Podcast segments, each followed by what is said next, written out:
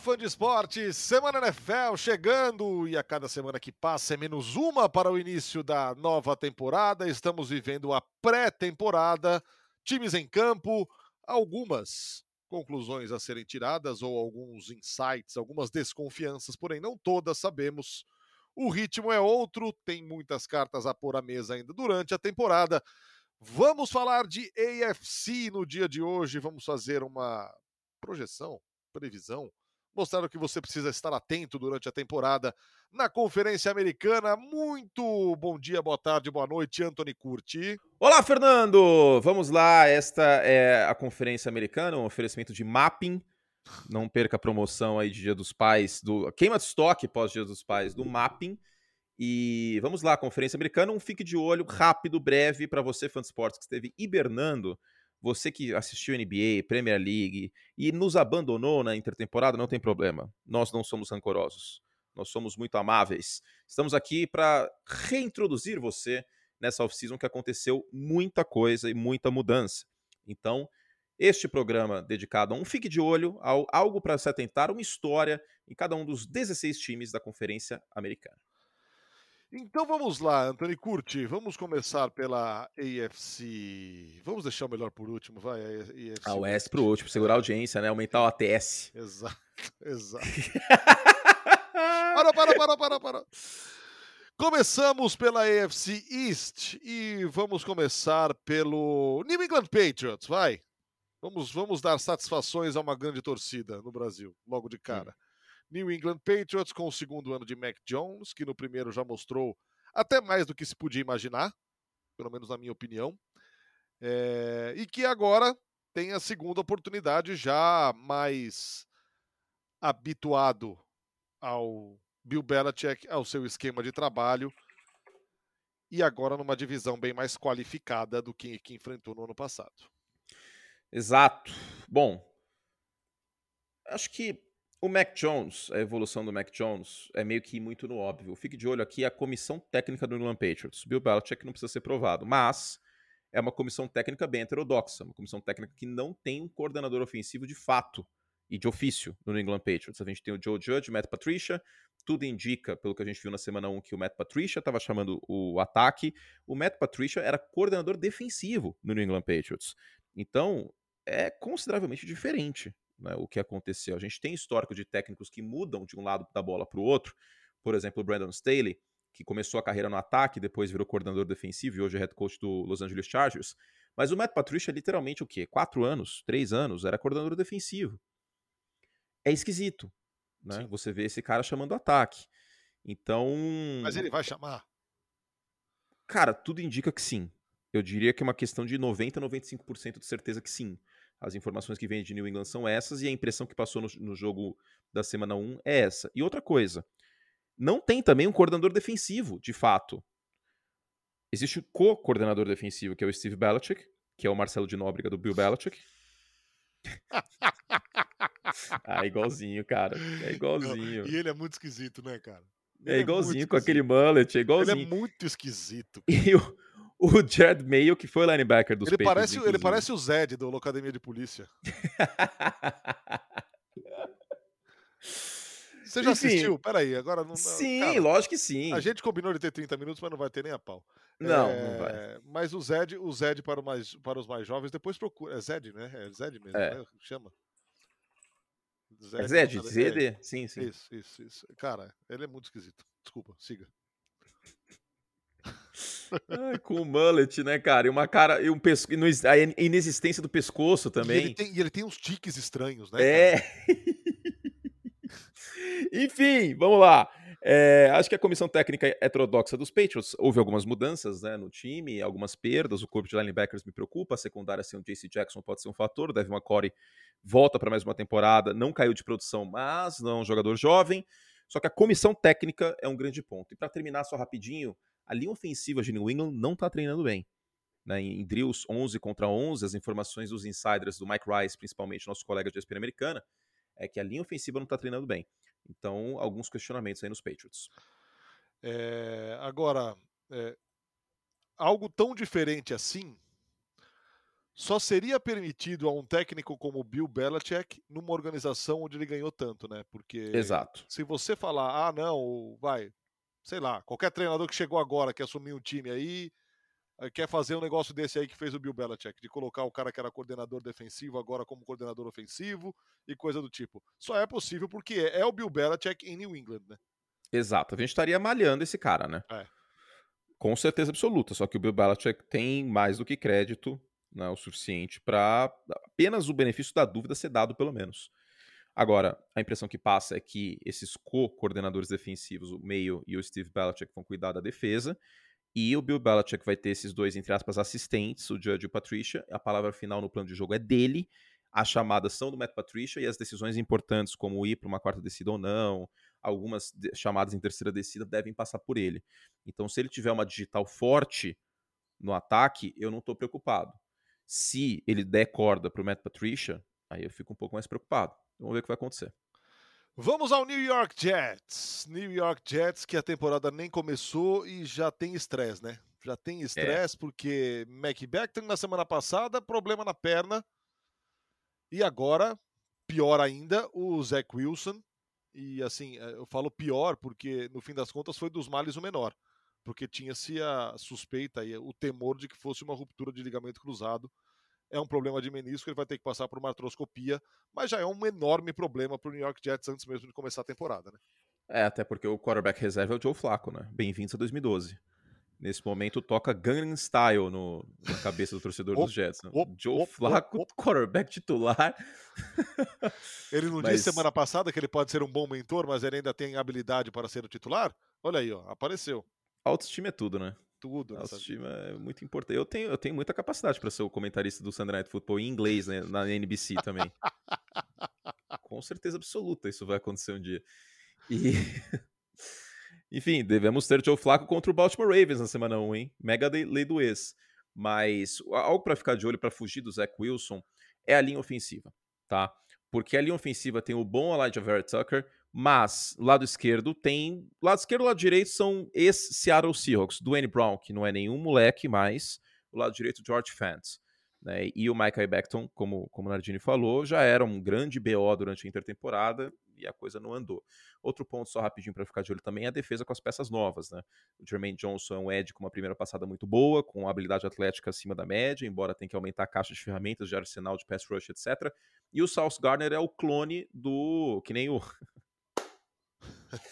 que nem o Lucas e o Léo na novela O Clone. O South Garner era o clone mais novo aí do, do Richard Sherman. E o Robert Saleh teve muito sucesso com o Sherman lá em São Francisco. Ele estava precisando dessas peças aí no, no New York Jets. A defesa dos Jets promete ser melhor que ano passado. Ano passado foi uma das piores da liga. Seguimos com o Miami Dolphins. Agora o time de Tyreek Hill, que tem ao seu lado, segundo ele, o quarterback mais preciso da NFL, Tua Tango Vailoa, que está no seu ano de ou vai ou racha. E um time que se reforçou, se reforçou bem. Há muita expectativa sobre esse Miami Dolphins, curti. Cara, quando eu der uma entrevista pro All Sport, eu vou falar que você é o narrador mais bonito do mundo. Você é um top 10 de beleza? Sim, que nem o tu, acho que é um top 10 de precisão em curta distância, mas o mais, aí eu acho que né, o Tark Hill deu uma forçadinha. Vamos fugir do óbvio do Tu aqui, linha ofensiva também. Eu sei que linha ofensiva não é sexy, né, gente? Mas não é sexy, mas era é uma necessidade, né? Era uma necessidade. É... Linha ofensiva dos Dolphins foi uma das piores da Sim. liga, acho que uma das piores que eu vi na minha vida. Sim. Em 21, 22 anos assistindo futebol americano, a pior linha ofensiva que eu vi na minha vida, acho que a dos Dolphins concorre, tá? E chegou o Teron Armstead, que tem que ficar saudável, tem um certo histórico de lesão. Connor Williams chegou para o meio da linha também tem o terceiro ano do Austin Jackson, tem o segundo ano do Liam Eichenberg, então existe expectativa para essa linha ofensiva. E também um esquema novo, né? Um esquema novo, um jogo terrestre melhor, que pode tirar a pressão dessa linha ofensiva. Tem o Raheem Mostert, outro cara que fica saudável, um bom valor. Sonny Michel chegou também, além do nosso querido nerd favorito, que é o Mike McDaniel, eu pretendo ter um triângulo amoroso neste ano com Mike McDaniel e seu ex-tutor, Kyle Shanahan. Kyle Shanahan com Trey Lance, Mike McDaniel com Tua, vai balançar meu coração. Mas é isso, linha ofensiva de Miami. E aí chegamos ao enorme favorito, não só a divisão, na minha opinião também, enorme não, mas aí no caso da, da, da conferência, o Buffalo Bills, é um time que se já era excelente e se reforçou. Eu teria muito medo desse Buffalo Bills se eu fosse qualquer adversário desse time na AFC nessa temporada, curte. É o favorito na divisão, talvez seja o favorito para o Super Bowl. Para mim é o favorito na NFL. O Buffalo Bills é o melhor elenco da liga, é um dos elencos com menos carências. A gente teve muitas movimentações né, nesse último ano. Dá para dizer isso, que um dos elencos com menos carências é dos Bills. Mas ainda existe uma carência que é algo para a gente ficar de olho, que é a, a questão do jogo terrestre. Né, o Devin Singletary nunca conseguiu se firmar como titular absoluto. O James Cook foi uma escolha de segunda rodada, mas deve ser usado mais no jogo aéreo, né, em terceiras descidas. Será que vai usar o Josh Allen correndo com a bola que nem maluco? até que ponto isso é uma, uma boa ideia, porque eu falo muito que o quarterback é a rainha do tabuleiro. É... Se o. Josh Allen se machuca, ele é um tanque de guerra, a chance não é tão alta. Exatamente. Preservá-lo mas... é também uma, uma das prioridades. Né? É, e se machucar, faz o quê? Porque se machucar, o reserva é o Case Keenum. Miami pode ganhar essa divisão se o Buffalo Bills tiver um Josh Allen machucado. Tomara Deus que não aconteça, porque o Allen, para mim, é o favorito MVP, inclusive. Só que isso é algo que a gente tem que monitorar aí se o jogo terrestre vai dar uma ajudada para não precisar do, do Josh Allen correndo tanto com a bola e sendo colocado em risco físico aí nessa próxima temporada. Partimos para a AFC North e vamos começar por quem vai ser o último da divisão, provavelmente. Para a dor de muita gente que torce por essa camisa pesada no Brasil e nos Estados Unidos. Pittsburgh Steelers e um cenário que só não é de completa terra arrasada, curte. Por quê? Tem o Nadir Harris, que no ano passado já carregou algo a mais do que deveria ter carregado no ataque. Recebendo Mas não teve números tão bons, diga-se. Né? O, o, Pittsburgh Steelers tinha, ano passado, é, um sistema natimorto, um sistema ofensivo natimorto. E ainda peças importantes, como o TJ Watt, e principalmente no banco o Mike Tomlin. Que nunca teve uma temporada negativa, mas essa temporada negativa pode acontecer neste ano. É. Tá. É, por, esse por... É, talvez seja o grande desafio da vida dele, não entregar uma temporada negativa com este elenco. Exato. Exato. A linha ofensiva foi mal ano passado, tanto proteção ao quarterback como abrindo espaço para o jogo terrestre, onde Harris teve menos de 4 jardas por carregado, que não é um bom número.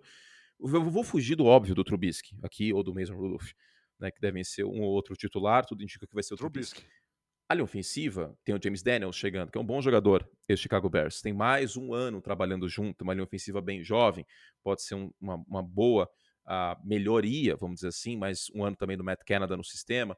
Agora, a defesa que eu, que eu fico coçando um pouco a cabeça.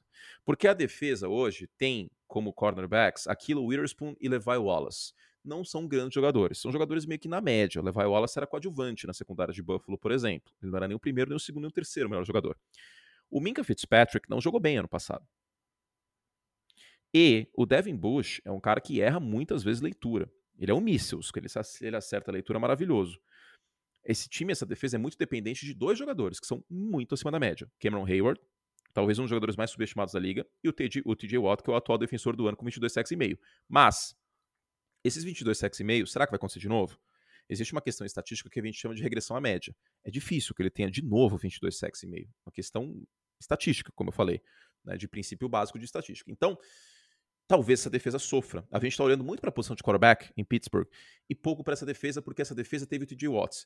Mas o TJ Watt foi o Aaron Rodgers dessa defesa. Lembra quando o Aaron Rodgers maquiava problemas em Green Bay, na era Mike McCarthy? Uhum. O TJ Watt maquiou muito problema dessa defesa no passado. Foi uma defesa que fora de casa, por exemplo, foi muito mal.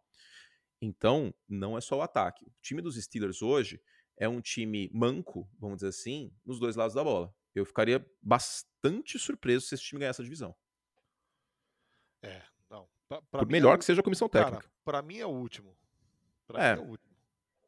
Qualquer coisa que não seja a última colocação. Porém, tem o Cleveland Browns. Que não vai ter Deshaun Watson, no mínimo, por seis jogos.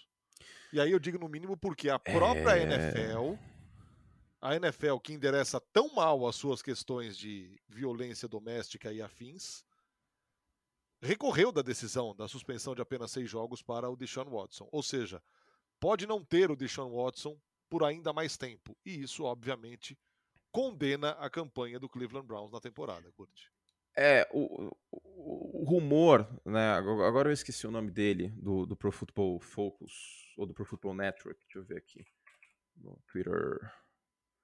Nossa, cara, agora eu esqueci o nome dele. Acho que é o Aaron Wilson. Aaron Wilson, lembrei. O Aaron Wilson disse nessa semana que é uma slam dunk a suspensão do, do Watson subir para um ano. Ou seja, uma enterrada, é certeiro, é quase certo, dá para cravar que essa suspensão vai para um ano. E, de acordo com o último acordo coletivo trabalhista, o que está decidido, está decidido. Entre as partes. Não tem, não tem justiça comum no meio, não. E aí, se bater um ano, é um ano. Por outro lado, existem rumores uh, de que um ano vai ficar muito pesado. E aí isso pode estabelecer um precedente muito pesado para a liga. Eu não acho que é pesado, tá? Esse tipo de conduta, vale lembrar que o Calvin Ridley foi suspenso um ano por apostar no Atlanta Falcons, exato, sendo jogador dos Falcons. Ele não apostou exato. nem contra, nos Falcons. Reincidência de jogador pego no antidoping, testando positivo para presença de, de THC no sangue, maconha, temporada inteira. Palavras do Gudel. Existem provas de que ele foi um predador sexual. Seis jogos.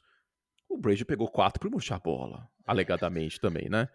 É totalmente não razoável um cara pegar quatro jogos por murchar a bola, sendo que no segundo tempo, com as bolas cheias, os, os Patriots encheram o ponto, tendo poder mais contra os Colts, e o Deshaun Watson pegar seis jogos. Então a NFL parece que quer virar esse precedente, porque a decisão da árbitra foi com base nos precedentes da NFL, nesses precedentes tortos que a NFL Exato. vem lidando com casos assim de violência doméstica, de, é, de importunação sexual e tudo mais. Então, a situação é a seguinte: ah, Curte, mas ele foi condenado na justiça criminal. Pois é, justiça criminal você não pode ter nenhuma dúvida. Não existiam provas, porque esse tipo de situação não tem prova documental, né, não tem uma filmagem, era só o testemunho das, das mulheres que diziam ter sido violentadas por ele sexualmente é muito mais difícil você ter um processo criminal, questões de autoria e materialidade nesse caso. Para a suspensão na esfera civil, na esfera contratual, basta ter 51% de certeza que o Deshaun Watson fez isso tudo. E vamos combinar que é o seguinte cenário que eu desenhei, Narda. Nós na ESPN temos duas fono à nossa disposição. Trabalhamos para o grupo Disney. Por que raios eu iria atrás de 25 outras fonos ao redor de São Paulo? O cara trabalha para uma instituição de bilhões de dólares, em estado da arte, em instalações, com fisioterapeuta, massoterapeuta, educador físico, o que ele quiser à disposição, sendo que ele é a estrela do time. Não faz nenhum sentido a quantidade de massoterapeutas que ele visitou e uma vez só. Assim, é uma questão lógica, gente. É, é A mais B, desculpa. Então, em meio a isso, é, a NFL quer um, quer um ano e tudo indica que vai um ano. Outros insiders apontam que vai ser 12 jogos, que eles vão dobrar a suspensão.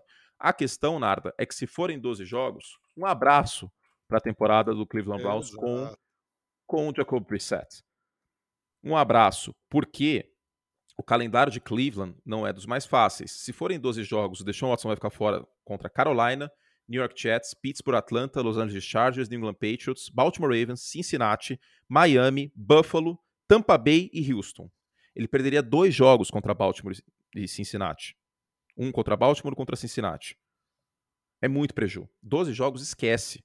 E vou dizer mais, talvez até com o Garópolo, que eu acho uma ideia muito melhor que o Brissett, diga-se, 12, 12 jogos com o Garópolo, também não dá para cravar que Cleveland venceria a divisão.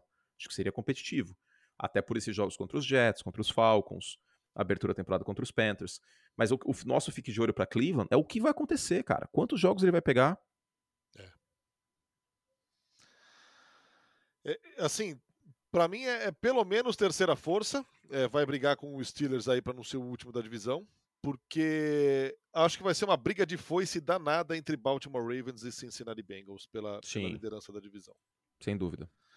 Vamos falar do Cincinnati Bengals. Super Bowl na temporada passada. Endereçou muito bem a sua principal fragilidade, que era a linha ofensiva, ou seja, Joe Burrow, que já foi excelente sofrendo 60 sacks, vai ter paz para lançar a bola, aparentemente. Então, promete demais, principalmente porque o corpo de recebedores, você adora essa frase, é um dos melhores da NFL. Sim. Mas. Se não o melhor.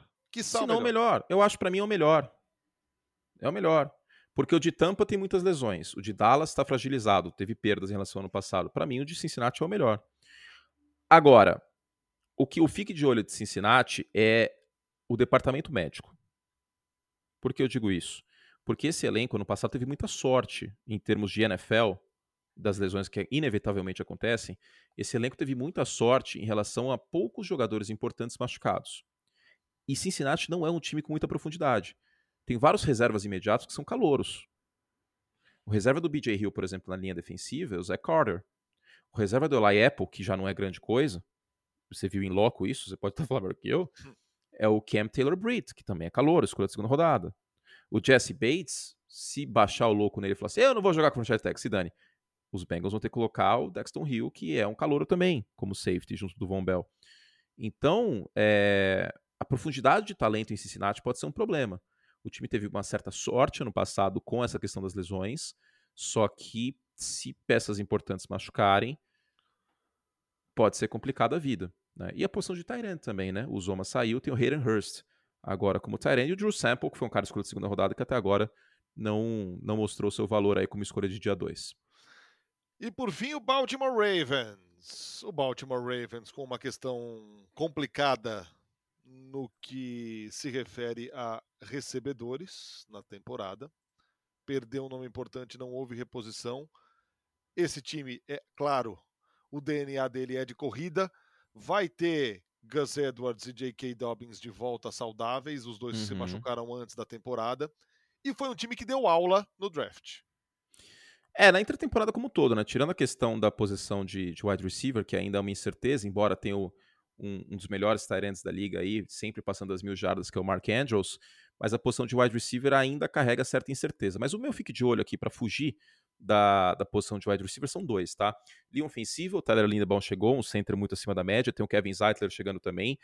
Vamos ver se o Ronnie Stanley fica saudável, acho que é uma baixa se o Ronnie Stanley não tiver 100% durante a temporada, o left tackle, que é muito sólido, e a secundária, né? Essa secundária pode ir da água para o vinho, porque ano passado o Marcus Peters machucou e o Marlon Humphrey machucou. Ficou Cara, sem... o, ano, o ano passado tinha um, um, um, sapo enterrado no, no MNT Big Stand, cara.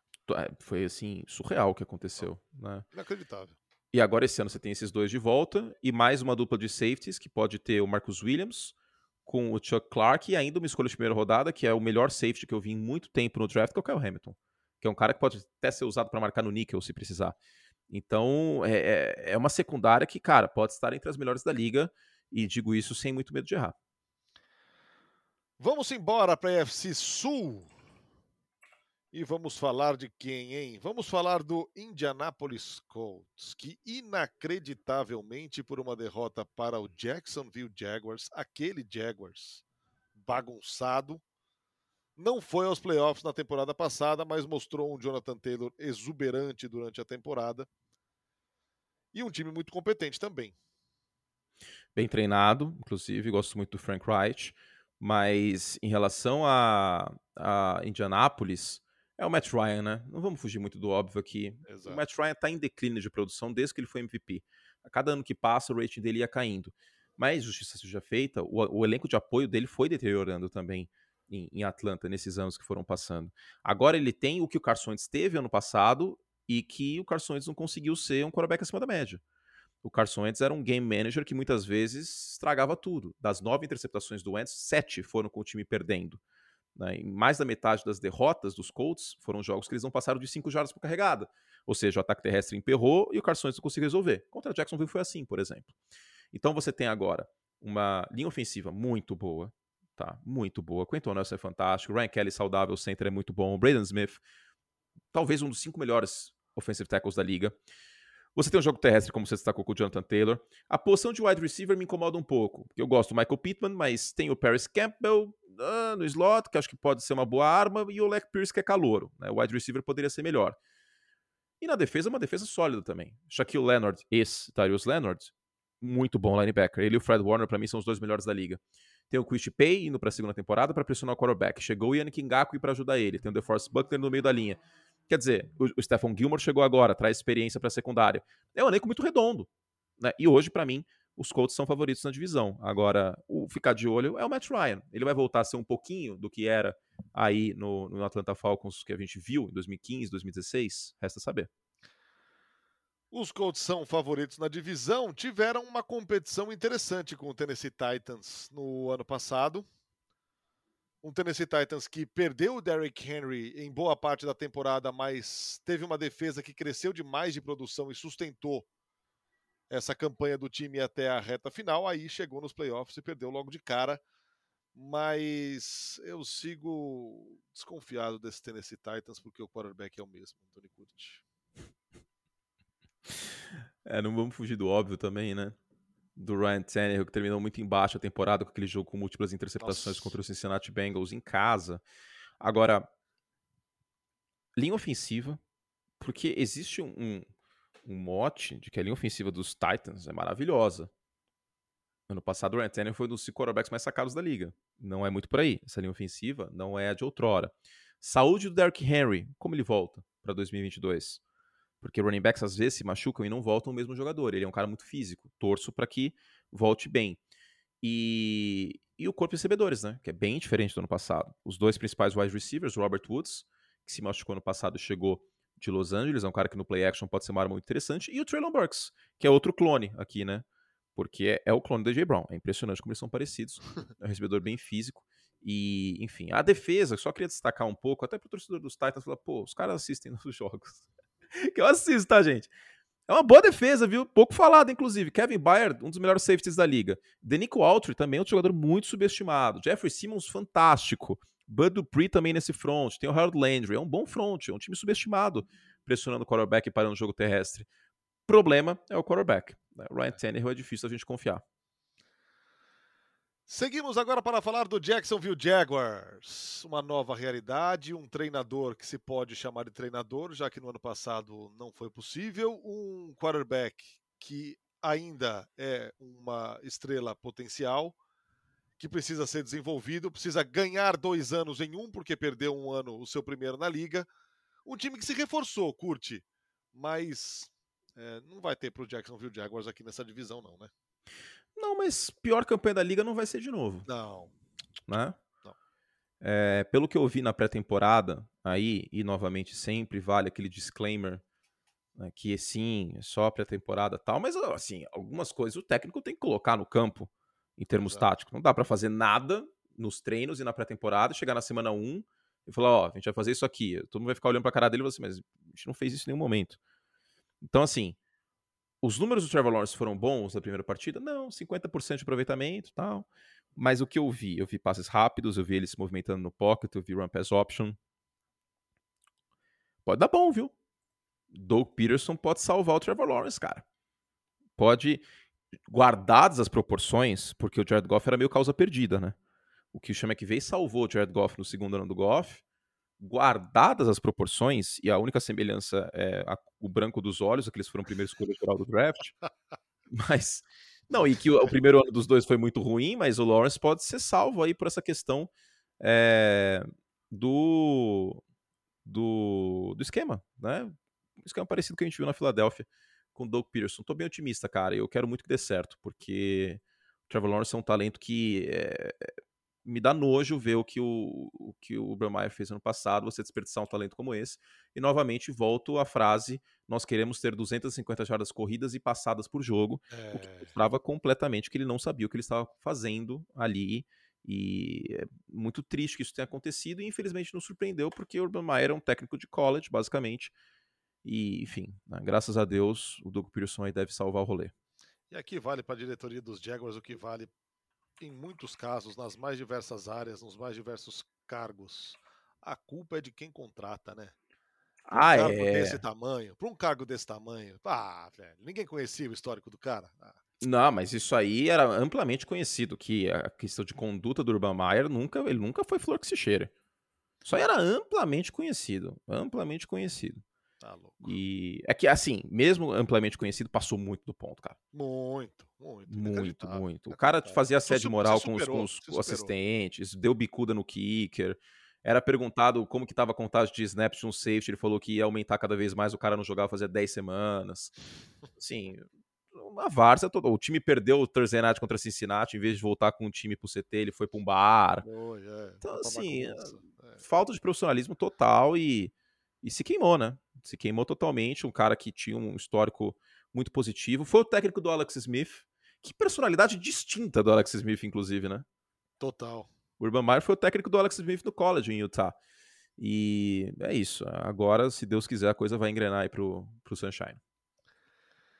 E por fim, o Houston Texans. Que continua Nossa, difícil, também hein? sem dar nada de esperança para ninguém, né? O que, Nossa, que fica cara. de olho no Houston Texans, cara? Olha, o Houston Texans é um dos piores elencos da NFL. Né? É Vai brigar com a Atlanta Falcons, né?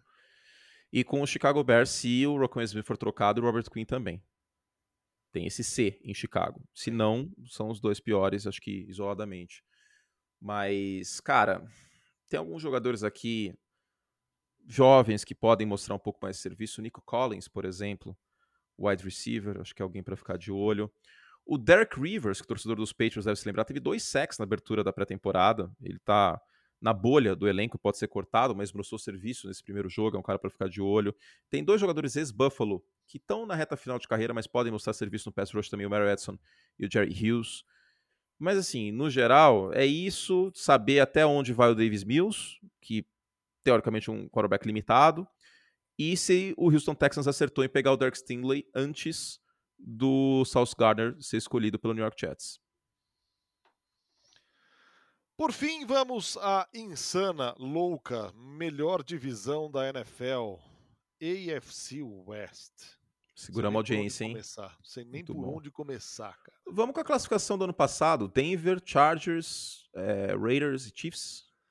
Então vamos. Começando pelo Denver Broncos, agora de Russell Wilson. Se era a peça que faltava, eu acho que não tem como não ficar de olho em Russell Wilson. Hein? É, porque recebedor ele tem. Né? Ele já tinha em Seattle com, com Lockett e o, e o DK Metcalf, mas Cortland Sutton, muito bom jogador. Jerry Judy, correndo rotas fantástico. KJ Hammer no slot também muito ágil. A linha ofensiva é boa, é ok a linha ofensiva de Denver. Né? Não é excelente, mas passa longe de ser um desastre. Jogo terrestre muito sólido também, com o Javante Williams indo para o seu segundo ano, acho que está em ascensão, tem o Melvin Defesa Gordon voltando. muito forte com ainda ah, os ares de Vic Fendi. Sim, sim, de certa, em certa medida, né? O corredor defensivo é o Eviro, mas é, ainda peças daquela época, né? Boa parte das peças ainda estão lá, embora o, Vic Fendi tenha ido para rua. O Vic Fendi é um cara que tinha que ser coordenador defensivo só na liga, cara. Eu fico muito triste, porque ele fez excelentes trabalhos como coordenador defensivo em São Francisco e em, em Chicago mas como técnico a coisa não andou. Parecia é, tem, é o mal de coordenador defensivo que só quer ser coordenador defensivo e quando ele é alçado a uma posição que ele não tem competência para isso, ele se queima um pouco. É triste que aconteceu isso. Com o Ed Phillips foi assim também, com vários outros nomes de coordenador defensivo. Mas temos o Pat Surtain, que no final das contas deu certo essa escolha, né? Muitos falaram, ah, mas Denver não pegou quarterback. E aí caiu o Russell Wilson no colo. Você tem o Justin Simmons, que é um safety muito bom. Você tem o Randy Gregory chegando agora de Dallas e o Bradley Chubb, que saudável, um excelente edge. Então, Denver tem um elenco muito redondo. É, o, Denver Broncos é meio que o Indianapolis Colts da AFC West com um quarterback melhor. É um elenco redondo, é um elenco que não tem tantas carências assim. Talvez o corpo de linebackers tal, chegou o Schubert agora, inclusive. Mas posição de end, não sei. Tá, nem tanto também, mas é um time redondo, cara. Um time bem redondo, um time que pode ganhar divisão, mas quero ver o encaixe, né? Porque o que eu quero ficar de olho é o primeiro ano do Nathaniel Hackett como head coach. E quem chamava o ataque era o Matt LeFleur. Basicamente. Hum. Né? Quem cuidava do ataque. Então a mesma coisa acontece em Miami com o Mike McDaniel, que quem era o dono do ataque era o Kyle Shanahan, o dono do ataque era o Matt LeFleur. Então, vamos ver o primeiro ano dele aí, porque são dois primeiros anos, né? Você tem um primeiro ano de um quarterback e um primeiro ano do Nathaniel Hackett. Então, torcedor dos Broncos, não se frustre se o time não, sei lá, velho, chegar na semifinal da UFC nesse ano. Pode ser que não aconteça, pode ser que as coisas engrenam no segundo ano desse projeto. Aliás, a gente pode falar, né, que o Pofechou não vai ser mais candidato a senador, então, intensamente, podemos falar aqui de projeto e. Petência e futebol, porra. Puxel, sou um cara de vanguarda, fui tudo eu que trouxe, essas coisas todas aí, porque Pofechou não, não estará candidato. Los Angeles Chargers de Justin Herbert e agora um time que tem defesa, que é. imagina-se não vai deixar que se faça um carnaval jogando por terra contra a sua defesa. Talvez. em tese. Porque, assim, chegou o Kalil Mack e tal, mas esse corpo de linebackers aí com Kenneth Murray e Drew Tranquil não é tranquilo, né? Não é nada tranquilo. Nossa, cara, esses dois aí eu tenho dois pés atrás. O Murray, inclusive, tá machucado. Então é um problema. Uh, contrato do Devin James também, vamos ficar de olho nessa situação. E esse miolo de linha, se bem que o Sebastian Joseph Day, bom jogador, Morgan foi ok. Mas os linebackers me preocupam, cara. Se passar do primeiro setor, porque uma coisa era o Brandon Staley, quando a linha defensiva tinha o Aaron Donald. Aí que se dane os linebackers, né? Porque o Los Angeles Rams ele, negli ele negligencia, negligencia a posição de linebacker. Porque qual é a tradução de linebacker? Apoiador da linha. Vai precisar apoiar o quê, o Aaron Donald? Não precisa, né? Fazer o quê? Apoiar o quê ali no jogo terrestre? Agora, os Chargers não têm o Aaron Donald na linha, na linha defensiva, né? Então, a chegada do Khalil Mack certamente ajuda, tem que ver a saúde do Joey Bolsa também, mas a posição de linebacker é um porém. Os Chargers são a geração belga da NFL nesse momento. Nossa. Nossa! Que espetáculo, cara. Que Ai, caramba, saiu. Depois que eu falei, eu percebi que já tinha saído, cara. Que maravilha. Que maravilha. Depois de Julian Edelman é o bacon dos jogadores. o que é um tanto irônico, né? Porque ele é judeu, ele não pode comer carne de porco. Peço desculpas, não. inclusive, não pensei na hora, mas o Los Angeles Chargers é a geração belga da, da NFL. E por fim, ah, não, por fim não, faltam os Raiders. Las Vegas Raiders, agora de Davante Adams com Derek Carr. Sim, seu Chiefs.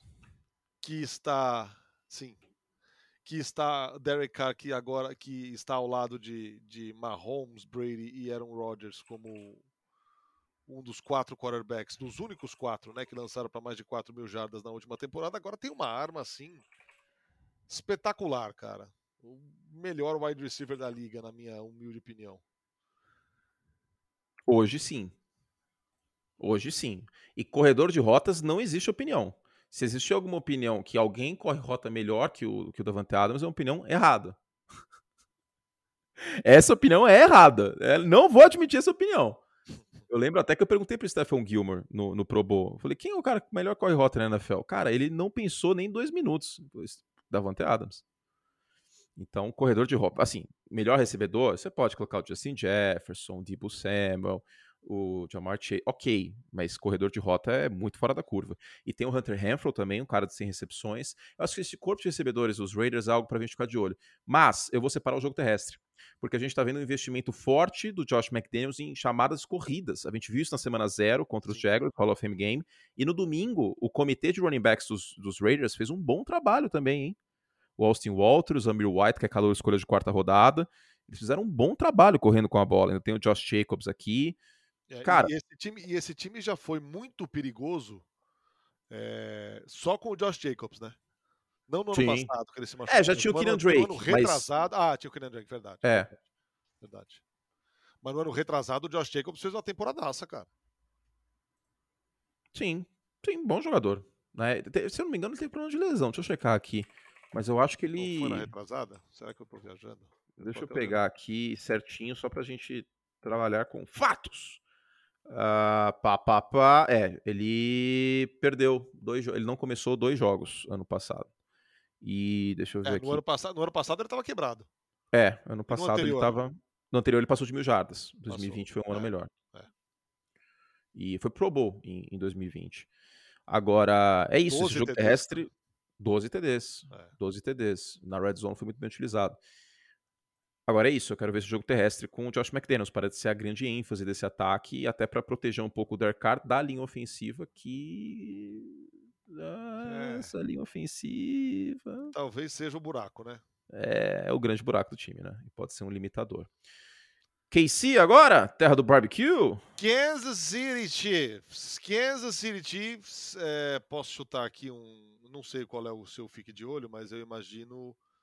Eu estou curioso para ver o comportamento de, do ataque e de Patrick uhum. Mahomes em rotas mais curtas, sem o Tyreek Hill para alongar o campo, embora tenha chegado o Marcus Valdez-Scantling, mas ele não entra na mesma frase do Tyreek Hill. Não, embora tenha velocidade para esticar o campo verticalmente, pelo que a gente vê no camp, tá com uma sintonia bem legal com o Mahomes. Mas na abertura da pré-temporada contra os Bears, foi impressionante quando uma, como o Mahomes espalhou a bola para recebedores diferentes em locais diferentes. Foram seis recebedores diferentes recebendo o passe do Mahomes na abertura da pré-temporada. Então, é. isso pode ser algo que a gente vai ver nesse ano. Né? Replicar o ataque do ano passado de maneira mais inteligente, mais eficiente e, e repor a ausência do Tark Hill no agregado. Então você tem um, um, um Travis Kelsey ainda no meio, ainda tem o Blake Bell, que é um tight ok, como segunda opção. Você tem o Juju Smith-Schuster para trabalhar rotas curtas. Você tem a velocidade do Michael Hardman e do Marcus Valdes-Scantling. Você tem o Clyde Edwards-Helaire, que pode ser utilizado no jogo aéreo também. Então, cara, eu, eu acho que não dá para descartar esse ataque não, viu? Não dá para descartar. Pode ser um ataque muito eficiente que vai continuar entregando pelo menos 25 pontos por jogo. Agora, me parece inegável que a defesa de Kansas City, que historicamente não é o lado mais forte do time, principalmente porque tinha Mahomes, Tyreek Hill e ainda tem Travis Kelce, ainda tem armas. Essa defesa vai ter que entregar mais essa temporada, Curte, porque a divisão é mais pesada do que nunca.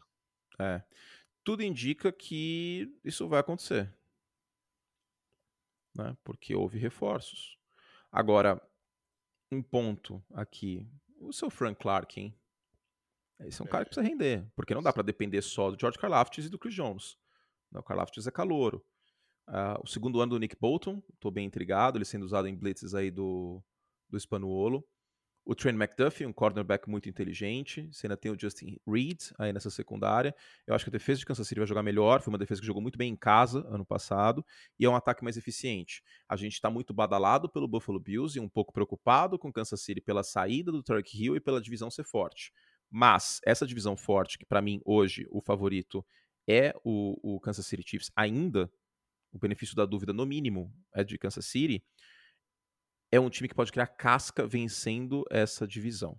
E se criar essa casca, pode chegar muito embalado nos playoffs. Imagina Kansas City vencendo a divisão e tem com a folga. Não sei, não dá para descartar. Será que a chegada do Carlos Dunlap não é uma sombrinha? Tipo, Frank Clark, vamos esquentar aqui o seu popô, o seu banquinho?